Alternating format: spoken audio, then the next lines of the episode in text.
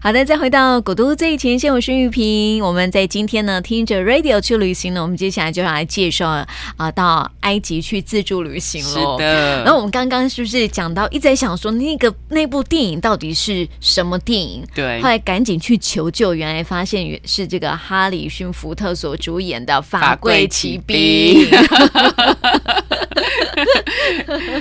而且他有这个三部曲啊，然后对都好像几乎都是跟埃及有关系。哎，其实都有。我记得我们刚刚讲到说嗯自助旅行的伙伴，对，那时候他有在以色列那一边，嗯好、死海那里有一些景、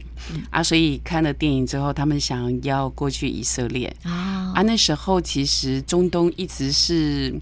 宗教方面的战争，对齁纷扰不断，嗯，所以对于还要跨国境进出的部分会有疑虑，对，所以我们就没有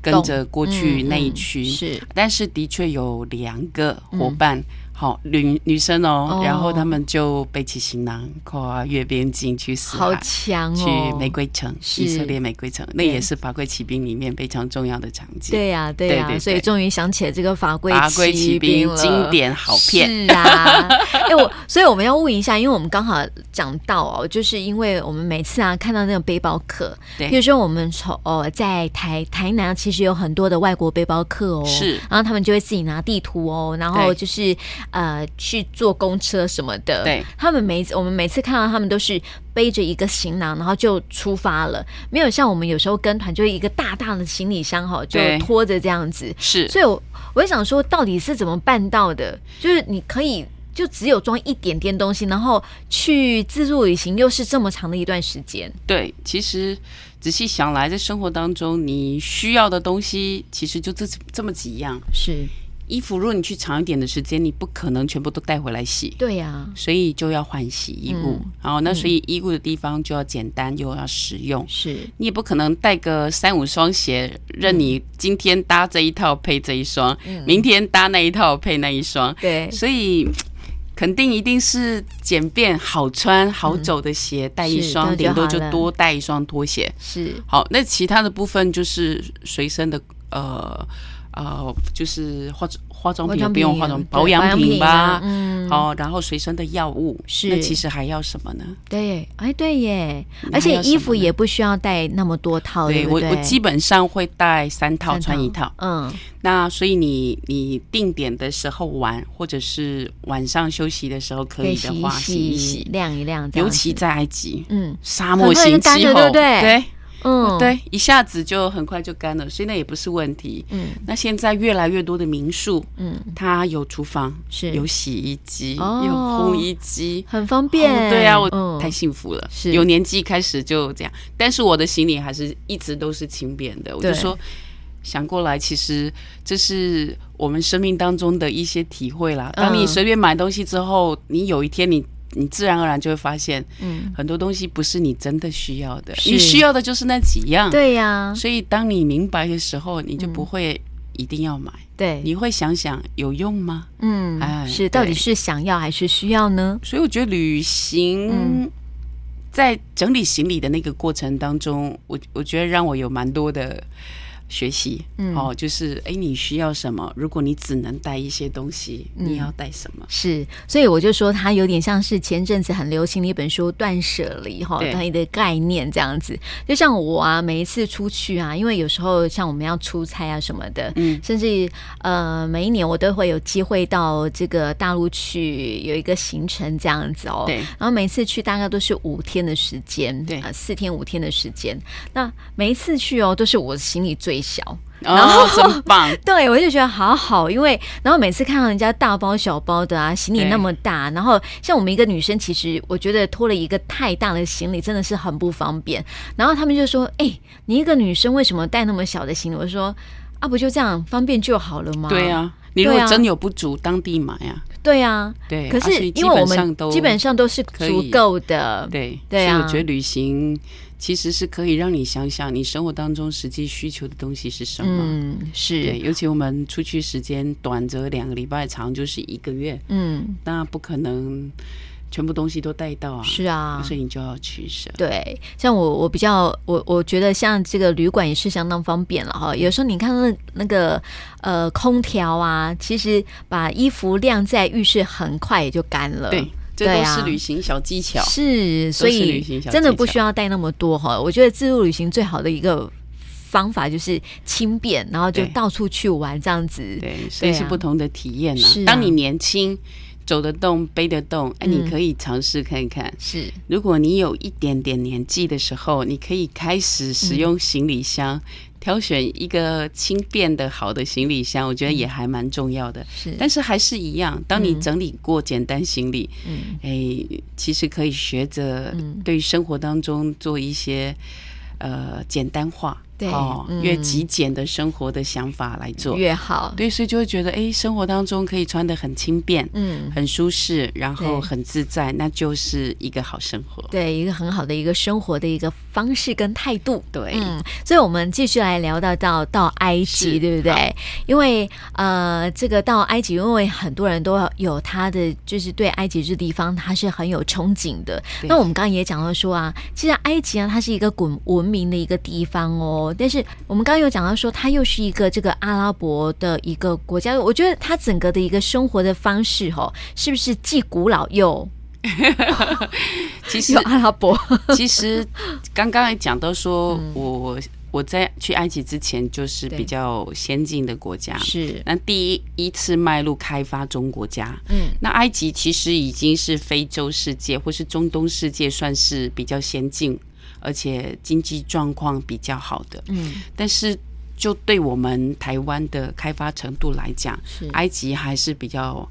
贫嗯困稍的。微我有一个印象，嗯就是一个月的月薪大概是三千块台币。啊，真的啊，好啊，所以其实讲来，它的物价可以是低比的，较低，对。但是你去观光客就就这样啊，因为你是观光客，所以你的消费能力不同，所以就会有两种价格。嗯哦比如说在门票区域的 地嗯方，英文版的价格应该是阿拉伯文版的十嗯倍吧？真的对，这十倍也可能是一两百块、两三百块。哦，好，也啊算你说是便宜贵，其实还也是没有很贵。嗯，所以在埃及旅行，你可以，我觉得不用花费很大。嗯当然你要去那个五星游轮，对，哦，豪华饭的店行程，嗯，那个其实也有，嗯哦，他们也会有五星级饭店，或者是呃吃的很好、比较收费比较高昂的餐厅，嗯或者是精品店。是但主要在生活当中的，其实人民的物价其实是不高，嗯所以当自助旅行，你可以踏入他们的生活当中去体验他们生活的时候，我觉得那是很大的冲击，嗯，因为你来自于富裕的国家，对，然后你走到一个呃完全截然不同的国度的时候，我觉得第一次踏进去的时候，我是挺震撼的。真的诶，会不讲会一下交通好了，下飞机就是沙漠吗？这样吗？嗯，蛮啊，多真沙漠，的，嗯但是已经进步很大喽。嗯其实是越来越漂亮的国际机场，嗯，然后但是沙漠地区是不可避免的、啊因为整个埃及。都是沙漠，对，但是它很幸运的，它有世界最长的河流尼罗河流经，嗯然后在开罗为主展开了一个三角洲，是所以它像一朵莲花绽放在埃及的国际国土上。嗯那尼罗河流经的区域带来呃肥沃的土壤，是那这个肥沃的土壤在两岸当中就可以有稻米的种植，嗯有水果的种种植。是所以很幸运的，尼罗河孕育了古文明。对然后呢，在这样的环境当中的时候，其实只有发展在在沿岸当中的城市比较多，嗯是其他大部分的国土是沙漠的地方，还是、比较落嗯后一对。点点，但是事实上，因为经济跟先进的国家比起来，还是有落差，嗯所以在卫生，嗯嗯，其实是还蛮蛮脏乱的。哦，嗯但是你在很好的区域的地方，你还是可以感受得到，其实贫富差距是是有有的。的，嗯那大部分的环境其实没有非常干净。嗯再来，我记得我印象非常深刻，我第一次到埃及的时候，嗯到处都在按喇叭，哦，车辆比较乱、啊没有，红绿灯，哦，然后横冲直撞嗯，啊，真的是直撞哦，撞到了下来先骂，谁骂比较大声，哦觉谁得就赢。赢，这有没有很古老的台湾？搞不好不是我们时不代是不的是，台湾对是对这样对，对对对， 嗯，现在在对岸好像是这样，啊真的哈是啊，啊，他们是这样，一直到我第二还第三次去埃及的时候。不一样了，嗯有红绿灯了。当我发现有红绿灯的时候，我觉得哇，有红绿灯 了。好神奇，所以我，我第一次去的时候，我是挺意外，就是在文化上面的时候有这么大的差别。嗯是，在先进国家跟落后国家的时候，嗯，也没到落后，应该是叫已开发国家，是有这么大的差差距别。，对那，想想，其实我我那时候想说，那其实大概是三十年前的台湾，嗯甚至是四十年前的台湾这样子的环境。嗯，对，感觉好像跟印度也差不多，或许哦，或就许是我他还那没到个过。印度，因为之前我我最近看刚好看到那个洪水来临前，啊然后那个这个里奥纳多他就对去印度访问嘛对，他就整个这印度的街景，就是像你刚刚所所说的，就是它有很多车辆，对有行人呐、马车啦、什么对三轮车啦、脚踏车啦、货车啊，就是全部挤在一团，然后对没有那个红绿灯的一个状态，而且他们对好像没有所谓跟我们台湾。不一样，他们没有所谓的分流，是像我们就是车辆该走什么样的道路有没有？他们没有分流，全部都挤在一起这样对子。其实他们有自己的规则，那是我嗯对们看起看起来很很乱没。没规则这样。对，因为我们的规则就很明确， 对就按照我们的所谓的交通规则，我们对的灯号在进行。是，那他们自己有自己的生活方式，嗯，那会不会慢慢进结步？果我觉得其实一定会是啦。其实是有的。是，啊，那所以在在埃及，我觉得是看得到有些许的进步。嗯，但我想问一个，就是因为像我们出去外面哈，当然就是会有不方便的地方，对对，需要解决一些生理上的需求，对，对，所以脏不就是 啊，您就回答我的问题了。 他们会不会像是茅坑型的？哎，不一样呢。其嗯，其实我觉得应该是公共厕所使用的人多，维护的不好。哦，不然，事实上，因为穆斯林的呃洗手间对他们来讲是非常重要很重的，要因为一天要五净，哦，真的啊晋、升，哎，对，要洗，嗯要洗干净，是而且他们上过洗手间，嗯不是用卫生纸，嗯，他们都是用清洗的，哦，所以他们的那个呃洗呃马桶旁边对一定会水，一定会有水枪，嗯，哦，你就是清洗干净的，对，然后所以跟我们在使用厕所的方式是不不太一一样样的啊，他们比较，我那时候我的印象是，自动厕所除非是在饭店，嗯，好，不然就是大部分的厕所是就是很简易的，嗯是蹲的，对，然后你要自己冲东冲水的，嗯，概是这是哦，是，嗯所以就是跟我们的生活习惯真的是大大的不相同，这对样子啦。对对对，嗯，所以有时候我们就刚就像刚刚我们也说到说，其实我们都是去自自助旅行的时候啊，都是来到这个地方来看到别人的生活的方式，对学习互相的尊重这样子。对对啊，也所尊以重他们的文化跟生活习惯。对啊，所以我说去埃及旅行，嗯你看到的是很很不同的一个冲击。嗯，我们刚刚讲到，其实大家对于古埃及的憧憬以及神秘向往的地方，都在古埃及的文明文化的这一块。对，但事实上，你到这个国家去旅行的时候，你过的是阿阿拉拉伯伯式世的界生的活生活，嗯因为在埃及有百分之九十以上，嗯它是信奉回回教教，哦哦哦，伊斯兰教，是，所以在生活当中是你会随处可见的，都是跟宗教有关。嗯你会看到很大量的清真寺，嗯因为每天都要膜拜，对，好、所以你会听到，呃，你不管住在哪一个城市，你早晨醒来的时候就是被呃那个清真寺的声音给，吵醒了。嗯对，叫醒， 哦，不是不要说吵，吵是这样，醒对，是叫醒对了。对对对对然后，对可是你要去看的呢，嗯却是在五千年前，是嗯三千年前、留下来的法老王时代的各个神殿、对祭祀殿，嗯哦，甚至这些啊博物馆，嗯好、去体验在当时候古文明留下来辉煌的这些遗址，对哦，所以我觉得其实是不太一样的，嗯，哎，是很大的不同的很大冲击不同不过我对觉得古埃及人，而且埃及人很幸运，为什么？因为我觉得，呃物产没有这么丰富，经济没有这么发达，嗯对，但是古埃及的祖先留给他们非常丰盛的旅游的遗产嗯，对所以他们第四大收入来自于旅游。旅游好，嗯所以有非常大量的人从事跟旅游相关的行业。嗯，怎么说？有饭店呢、对，然后旅行社、嗯，纪念品店、服务业，服务业。嗯哦，你看各式各样的餐厅对、商店，它每年有大概四百万吧。哦，好，四百万的观光客会嗯进进埃埃及，及，那所以呢，大家就很关心，就是在阿拉伯世界动荡的时期，是，哦，大家很担心，就是有恐怖攻击等等的事情对，嗯包含连埃及它也被恐怖攻击。是啊，好、那所以在这样子的情况之下，去埃及旅行安不安全？嗯，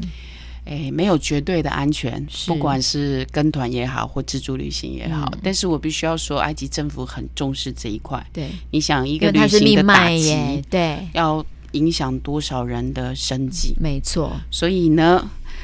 会有部队 来拿保护物资冲锋枪开 路。真的要保护观光客吗？，对，所以你会嗯随处可见，它的警察分两个系统，嗯，一个是一般一般正常维护人民维安的这些，第二个是对旅游警察，一个是那个警察，就是保姆，人民保姆啦，跟我们对台湾一样，就是你一般看到我们啊对台湾的系统，但是是它有一支嗯，就是旅游相关的保护游客游的客部的，分，所以你会在重要景点嗯都会看到有旅游警察。嗯武装的吗？也有武装的，装的哦然后最重要是，比如说你从开罗移动要到卢克索，嗯你可以搭火车，对，你也可以搭车队游览车，嗯，好、然后也可以坐飞机。是，那你选择不同的受油骑士陆路，经过尼罗河畔的时候，嗯这么长的距离。呃，你也怎么走？好像我记得没错是八百公里吧。嗯，那如果是这样的移动的时候，开开开车路队的的人会是警察。哦，所以它固定点跟点移动，比如说我们从卢克索要去红海浮潜的地方的时候，也是坐坐车过去。嗯那坐车过去的时候是有警察，比如说下午两点出发，嗯，下午早上九点出发，八点固定出发时间固，定。嗯一天可能我记得是两班三班，嗯，然后车队就集中，是，然后就有五指冲锋枪的警为武装警察开路，嗯然后护送整个车队到另外一个城市去。是嗯那我不知道现在还有没有，但是那时候我是印象挺深刻深刻的。的，对，对，因为曾经在神殿、嗯有被恐怖攻击、被扫射，哦，所以死掉蛮多欧洲的游观光客客，嗯啊。，那对对埃及来讲，在那个事件发生之后，观光打击很大，对嗯，啊，所以要能够维护好游客的安全，是。是政府要有的责任。是对他们来讲嗯很重要，其实对各地来讲都是很重要。对，因为现在其实已经是这个全球地球村的一个时对年代啊，了嘛，对不旅行对？越来越对呀、对普及然后你看，除了一些团啦、同时还有像是我们这些自助旅游的这个游客也很多啊，是啊。所以除了这个安全之外，我们接下来当然就是要好好的来介绍在埃及的一个旅游。当然哦，嗯好，对，所以我们先休息一下，待会再回来哦。好的，再回到古都最前线，我是玉萍。今天听着 Radio 去旅行呢，我们要来介绍啊，到埃及去自助旅行喽。那么说到这个，来到埃及哦，当然一定要逛逛这些我们所谓这个古文明的一些啊，譬如说神殿呐、对啊、金字塔啦这些，那感觉好像它的那个范围哈，好像不会，就是好像都集中在同一区，是不是没有，并没有、欸，哦真的哦其实，在埃及，其实，在法老王时期哦，嗯呃，开拓疆土的部分还蛮尽力的。哦，了解了解，所以其实古埃及分成上埃及跟下埃及，嗯后来才合并统一变成 同埃一个。及对，所以呃，我们读到历史的地方有底比斯，啊对，然后有曼菲斯，可是对那不是尼罗嗯河里面的尼罗河曼菲菲斯斯，， 嗯，所以上埃及的地方是在埃及那个尼罗河的上游，是，所以底比斯就是我们现在的城市叫卢克索。嗯，好、那下埃及的地方就是曼菲斯的地方，其实就延伸为变成我们现在的开罗。哦，好、那所以如果以上埃及跟下埃及来讲，下埃及最精彩的地区就是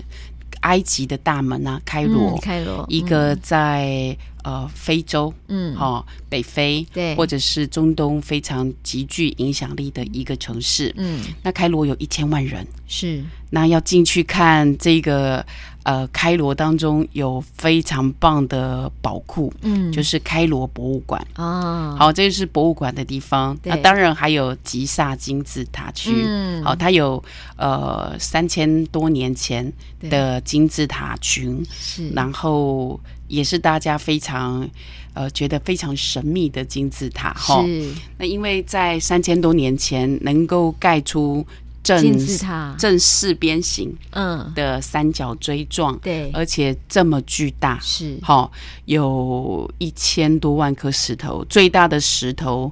有重达五吨，五吨。对对对，所以你看那时候的人啊，怎么样去搬运那些对石头？所以人家说那是埃外星人盖的， 对，